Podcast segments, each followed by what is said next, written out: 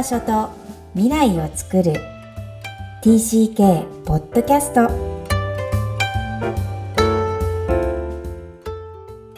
皆さんこんにちは。TCK ホームインタビューの時間です。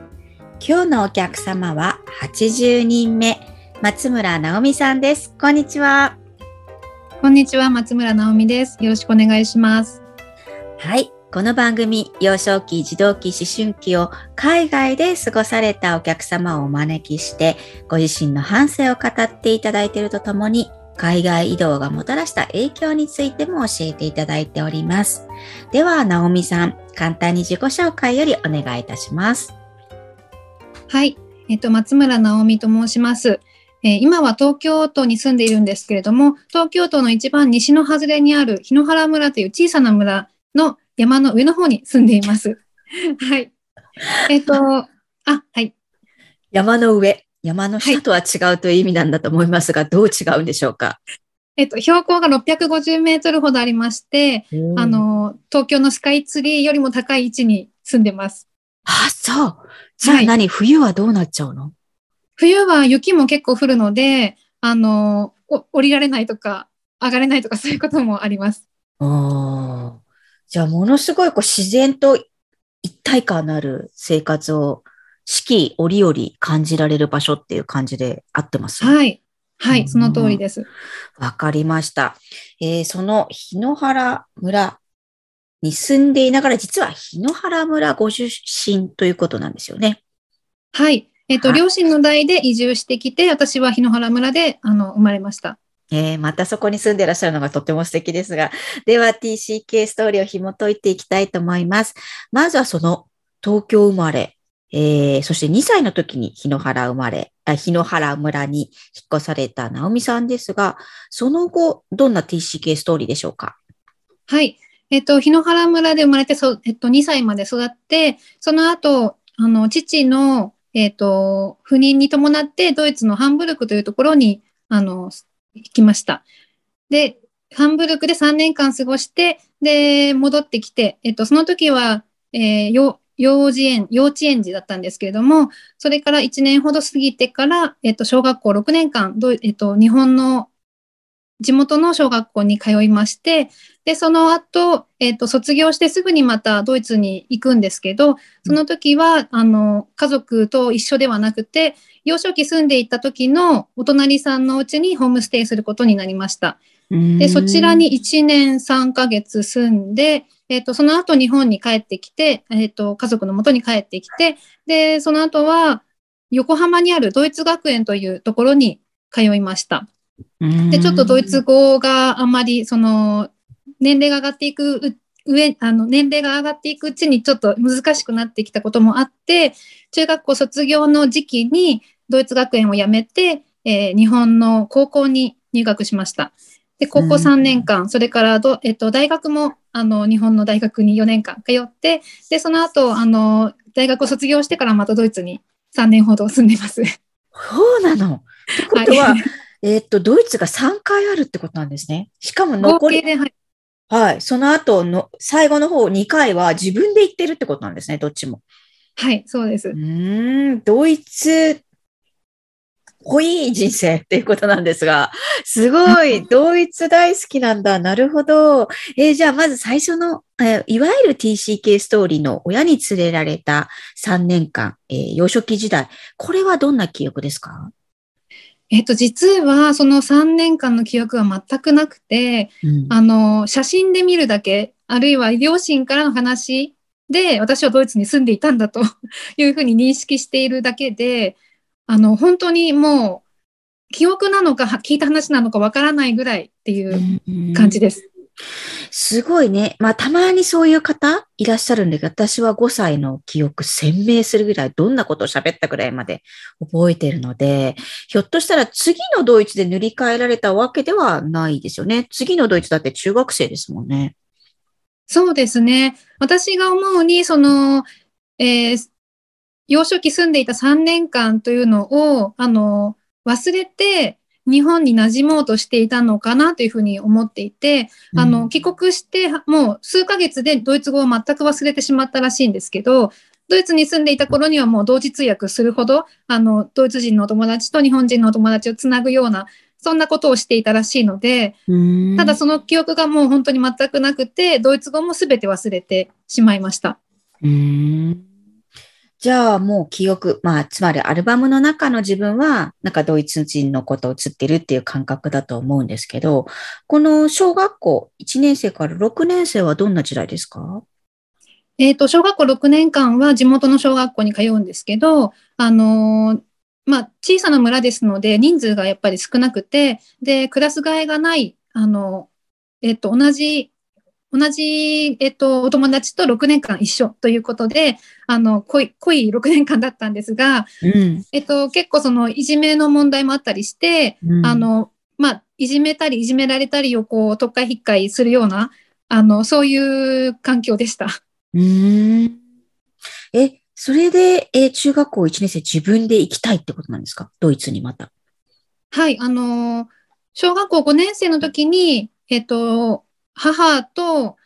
ドイツに旅行に行ったんですけれども、その時に母が、あの、ドイツの教育をに触れてというか、まあ、ドイツの教育を知って、あ、こういうところであれば、その、あの、もっといい教育が受けられるんじゃないかというふうに感じたというので、あの、ナオミドイツに行かないかというふうに言われて、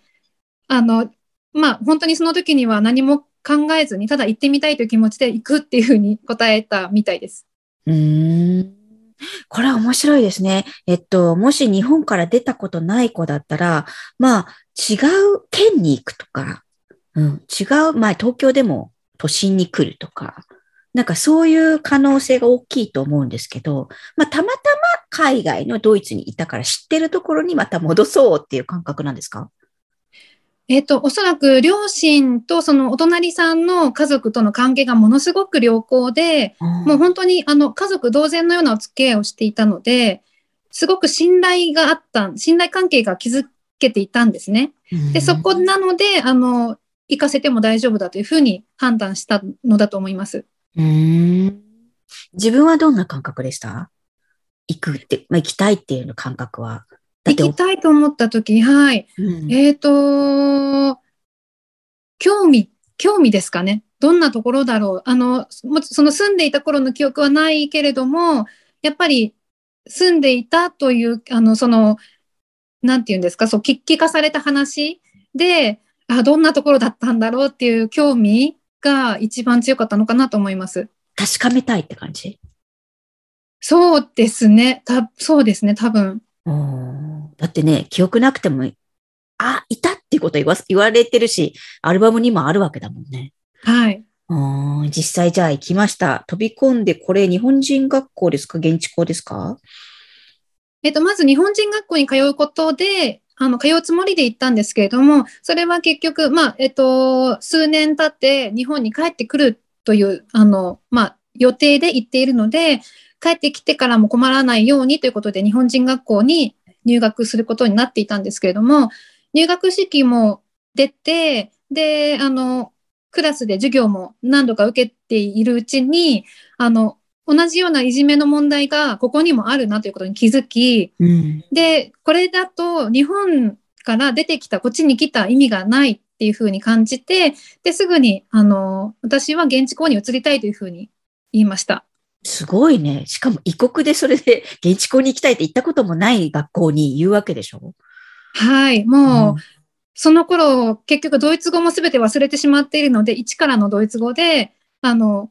もう全くその意思疎通がほとんどできない状態だったんですけど、まあ怖いもの知らずだったんだと思います。好奇心の塊というか、うん、あの、なんでしょうね。なん、なん、なんかやっていけると思ったんだと思います。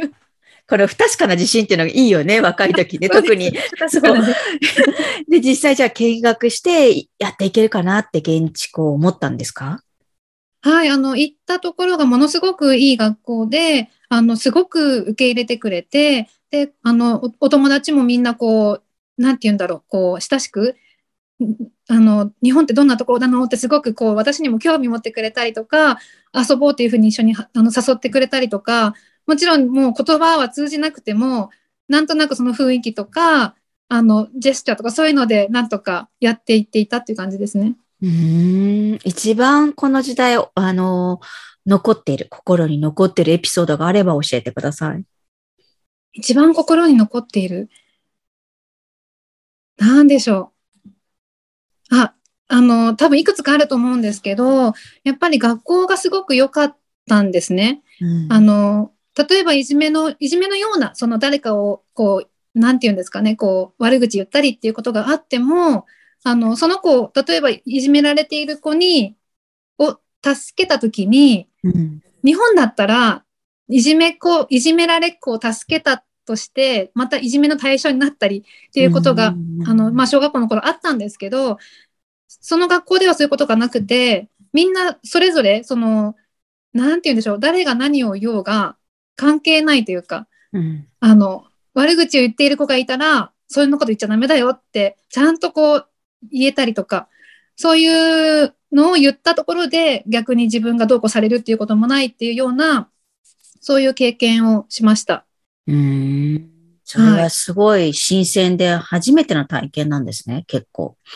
そうですね。結局、そのど、あの、日本の小学校6年間のうちも4年ぐらいはそのいじめ問題がずっとくすぶっていたような、あの、感じだったので、その、なんて言うんでしょう。いそのイメージをガラッと変えてくれたというか、うんあ、ここではちゃんと自分が思っていること、その日本では実は、そのいじめっ子が、いじめっ子に対して、あの、まあ、どういうところが悪かったみたいな、そういうのをクラスで話し合うクラス会みたいなのがあったんですね。で、その時に、あの、誰々さんたちがこういうことを言ったのが悪かったと思うってはっきり言った時に、それが逆にこう、こういじめの対象になって、こう責められるっていうことがあって、私はほん悪いと思ってることを言ってもダメだし、もうそのいじめっ子たちの言うことを聞いていないと自分の身が危ないみたいな、そういう経験をしていたので、うん。あの、すごくそのドイツでの印象っていうのは本当にいじめ、いじめとかそういうことに対する印象っていうのが本当にあの、ここは違うんだなというふうに感じました。すごいですね。それ単純にこれ聞いてても、あの、ドイツ語わかんないと本当の意味でわかんないじゃないですか、そこで。うんはい。どれぐらいで分かっていいったもんなんですか？でもドイツ語は数ヶ月で理解できるようになって、で、はい。で、半年ぐらいしたらもう、あの、普通に意思疎通ができるようになっていったので、あの、あまり不自由に感じた覚えは実はないです。だって中学校レベルですよ。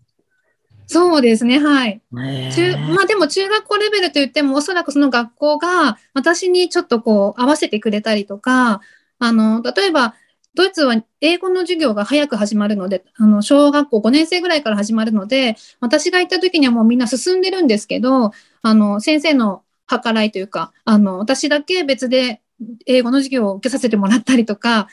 そうやってこう私に合わせてくれていたんじゃないかなというふうに思います。うーん、いやー、ご自身のなんか適応？語学センスっていうか、すごいんだろうなっていうのは、だって小さい時のドイツ語忘れちゃってるのに、戻ってきたっていう感覚でもないんですよね、多分。そうですね。本当に記憶は全くないんですけど、でもあの、おそらく残っていたんではないかというふうに言われてます。2歳から5歳の間に聞いていた、あの、話していた、その、あの、なんて言うんでしょう、潜在意識のところにうん残っていたのではないかというふうに言われていて、うん、で、もう本当にそれはまあ、私としてはもう一からなんですけど、もしかしたら、その一からではなかった、そのね、もともとのその、あ持っていたものがあったのかもしれないなというふうには思います。はい。なので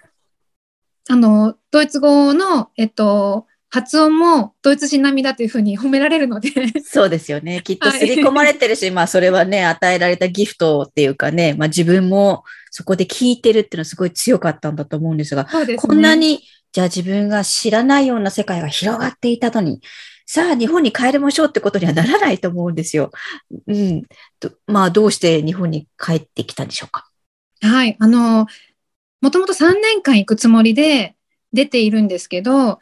ビザが下りなくて、えっと、1年3ヶ月で戻ってこざるを得なくなりました。で、私は、はその当時、あの、もう、孤児をしててもいいから 残りたいって言ってたらしいんですけど、それぐらいドイツがすごく居心地が良くて、離れたくないというふうに思っていました。うーん。じゃあ、泣く泣くだよね。どんな気持ちで去ってきたんですか？その当時の中2ですよね。そうですね。中2の夏なんですけど、うん。えっと、まあでも多分、あの、まあ、えっと、帰るときに母が迎えに来てくれたんですね。ドイツまで。で、一緒に帰ることになったんですけど、やっぱり迎えに来てもらったときに、あの、安心したのかな？やっぱり、あの、なんて言うんでしょう。うん、ほ、うん、あの、多分、あえて嬉しかったりとか、一緒に住め、一緒にまた住めるっていうことが、多分嬉しかったのか、あの、帰るときにはもう、うーんと、腹をくくっていたというか、もう帰る決心はついていたっていう感じですね。納得なんだ。そうですね。うん納得して、まあ、帰ってきたっていう感じですかね。うーん、なんか中学生らしいですね。意外とこう、お母さんってあったかいんだなっていうか、守られてる感覚ってこうだったんだな、みたいな感じですかね。出会った時は。そうですね。あのー実はそのビザが下りなかったっていう理由と、もう一つ、その、現地でお世話になった家族の、あの、パパ、ママたちが、あの、まあ、ちょっと、思春期の娘、女の子を預かるのは、意外、胃に穴が開くほどだっていうふうに言っていて、まあ、そういうのもあって多分、あの、返されたのかもしれないです。なるほどね。はい、そういう事情もあったのかと思います伝わってこないけどね。確かにね。まあ、じゃあ逆にね、いいんだよね。きっと反抗期もあったのかもしれないし、その本当に隣のおばさん、その親切にしてくださったご家族にも、ちゃんと自分を出せたドイツなのかなと思いますが、さあ、日本に帰ってきました。そしてさっきおっしゃってたドイツ学園に行かれる。これまたどんな形でドイツ学園なんでしょうか？はい、あの、選択肢はいくつかあって、地元の中学校に戻るのか、まあ、私立の、あの、中学校に編入するのかっていういくつか選択肢があって、で、見学もそれぞれ行ったんですけど、あの、横浜にあるドイツ学園というところに見学に行ったときに、あ、ここはドイツと同じような環境だと。あ、の、全くドイツの、あの、システムの中で学校が運営されていたので、私がここに通えれば、またドイツと同じ、ドイツの時の、あの、生活と同じことが、同じ生活が送れるというふうに 思って、まあ、ドイツは、あの、残っていたかったけど、やむを得ず帰ってきたっていうのもあって、もうここしかないっていうふうに自分の中で、はい。どうでした、はい。同じようにドイツでしたか？同じようにドイツではあったんですけど、えっ、と、その学校のレベルが結構違いまして、その私がドイツ、そのドイツでの現地校に通っていた時には、あの、地元の普通の学校だったんですけど、ドイツ学園、横浜のドイツ学園はちょっと進学校のような感じのところでして、で、やっぱりその勉強のあのギャップについていけなくて苦労しました。うーん。はい。そっか。じゃあ同じように続くかなと思ったドイツ生活が、意外とこう、日本に帰ってきてからのドイツ語環境に苦労するという少女なんですね。そうですね。あの、相当葛藤もありましたし、うんえっ、と、友達、まあ、あの、友達の足を引っ張っているっていうような感覚だったり、その、まあ、クラスの足を引っ張っているなっていう感覚だったり、すごくこう、あの、後ろめたいような感じでしたね。はい。うーん。えーそこから、えー頑張ってそこを卒業するんですか？じゃあ。いえ、えっと、そこはですね、13年生といって、あの、まあ、日本の高校卒業までが、あの、一貫、一貫してのこう、あの、学校だったので、中学、私の日本の中学校卒業のタイミングで、えっと、辞めました。うん。はい。そしてどちらに行かれたんでしょうか？はい。それで、えっと、高校は日本の高校に行くことにしたんですけれども、あの、吉祥寺にある藤村女子高校っていうところで、うんえっと、当時外国語コースがありまして、それの英語、フランス語、ドイツ語とあったんですけど、そのドイツ語クラスに、おそらく、あの、すごく、こう、生徒を欲しがっていたのじゃないかと思うんですが、そこに入ることになりました。えー、じゃあ、その小学校時代とっても苦労したそのいじめ問題、日本の学校に対するイメージはちょっといじめが多いってイメージだったと思うんですけど、高校は怖くなかったですか？そうですね。あの、ドイツ学園を辞めることんは、多分ちょっとふ、あの、ほっとした部分もありまして、その、ついていけないまま、このまま行ったら自分はどうなってしまうのかっていう不安もあったので、ここでその、やっぱり自分の母国語である日本語で、あの、学校に通えるっていうのはちょっと、あの、安心した部分でもありました。ただ、うんやっぱり、あの、中学校3年間通っていないので、みんなとは全然違うスタートだというふうな認識はありまして、うんうんちょっとそこに関しては不安でしたね。うん、実際どうでした？日本語的には。えっと、実際は、1年生のうちは、そんなに、あの、問題なくいけたんじゃないかなと思うんですけど、やはりこう受験生とか、その、高校も2年、3年となっていくと、その、勉強のスピードがやっぱ速くて、うん。どんどんこう、ついていけなくなっていきましたね。うん。はい。え、でもなんとか、その、日本の高校を卒業したい、そしてまた大学も、ここでドイツに行こうっていう感じではなく、日本を選ばれてますよね。そうですね。大学に入ったのは多分流れだったのかなと思うんですけど、うんあ、の、ほとんどの人が大学に進学するような高校だったので、うんまあ自分もその、どこでもいいっていうわけではなかったので、こう自分の中で、ここっていうところを2校ぐらい選んで、で、受験したんですけど、うんあの、ドイツ語受験ができるとこだけを受験しました。ああ、やっぱりずっとドイツ語で来てるんだ。すごい面白い、はい。こう、流れですね。え、ご自身にとってドイツとかドイツ語って、こう、大きすぎる質問ですが、どんな位置づけなんですか？自分の。えっ、と、私の一部うんっていうんですかね。うーん。切っても切れない。忘れたくても忘れられないというか、うんあの、なんて言うんでしょう。こう、ドイツに何度も住んで、で、大学卒業してからもドイツに3年間住んだんですけど、そこで私はドイツが好きだったからドイツを選んだのに、日本人だっていう意識をものすごく、こう、感じたんですね。あ、やっぱり私は日本人なんだっていうふうに感じたので、もう日本に帰ろうと思って日本に帰ってきたので、あの、その時にはもう日本人になろうっていうふうに頑張ったんですけど、うんうんでも日本人になりきれないっていうような、そういう、え、帰ってきた後？帰ってきた後ですね。はいドイツ。の社会人3年後の話ですね。そうですね。で、日本に帰ってきて日本人にならなきゃ、日本人にならなきゃというか、日本人らしくありたい、あらなきゃっていうような意識があったんですけど、やっぱり日本人になりきれないっていうところで、その、ドイツもドイツ語も私の一部だというふうに、こう、受け入れようっていうふうに思いました。なるほど。はい。今の変遷でこう、ドイツ語を入れてみたり出してみたり、えどうやってこう、ここら辺に入れるかみたいなのをこう、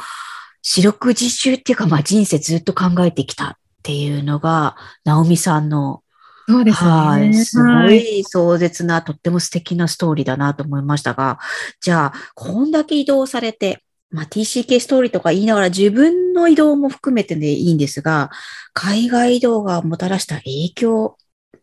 これをまとめるの難しそうですが、あるとしたら ぜひ教えてください。そうですね。あの、やっぱり視野が広がる、うん、っていうのが一番、その、いい影響だったかなとは思います。うんあの、どうしても一つの、例えば檜原村にずっと住んでいたら、外からその自分を見るっていうことができなかったと思うんですけど、そういう客観的な視点とか、あの、まあ、自分と外を比べたりとか、まあ、そそれが、その、なんて言うんでしょう、比較っていうのは、まあね、時に、その、苦しい時もあるんですけど、でもそういう視点を持てたっていうことは、一番、うん、いい影響だったのかなとは思います。うんえ、直美さんだからこそ聞いてみたいんですけど、さっきおっしゃった、その、ドイツの社会人に行って、日本人にならなきゃいけないけど、日本に帰ってきて、それも無理なんだって、この変遷。これは、こう結構 TCK 我々仲間はみんなが、それなりに自分で、えー全みんながほとんど体験してる思いだとは思うんですが、ここ苦しいと思うんですよね。えーそんな時、どんな風に、えー自分をこう、折り合いをつけてきたっていうふうに思いますか？ああ、折り合いをつけられるようになったのは本当に最近で、えっ、と、TCK というものを知ったのもつい最近なんですけど、それを知ってから気が楽になりましたね。うんあの、やっぱり私だけじゃないんだ。みんな同じような思いを持っているんだっていうのを知ったことで、私がその感じていたのは、もうすべて中途半端だっていうふうに思っていたので、ドイツ人にもなりきれないし、日本人にもなりきれないし、あの、なん、なんて言うんでしょう。日本にも馴染めないし、ドイツにも馴染めないし、あの、すべてが、で、学校も転々としていて、えっ、と、すごく、うん、どれも中途半端で、自信がないっていうふうに、うんずっともう自信がなかったんです。で、子供、えっと、結婚して子供を産んで、で、まあ、3人いるんですけど、この10年子育てをしている中で、やっぱりすごく葛藤して、もう何何に対しても自信がないし、仕事もしていないので、それに対しても、こう、後ろめたさがあったりとか、子育てもうまくできない、もう本当に何もかも自信がなかったんですけど、でも、これをきっと、その、なんて言うんだろう。私が経験してきたものすべて、あの、今の私を形作る一部だというふうに、おっしゃる。はい、受け入れられたのが、本当にその TCK というものを知って、自分をこう、振り返ったりしたときに、あの、感じられたので、うん、本当にさ、本当に最近ですね。はいありがとうございます。第一に TCK というワード、この語彙定義を知ったこと。で、第二におっしゃってるのは、振り返って、うん、自分を見つめたっておっしゃってるんですが、やっぱり振り返りは大事ですか？そうですね。あの、私はちょっと人の手を借りて自分の過去を振り返ったりもしたんですけど、やっぱりその、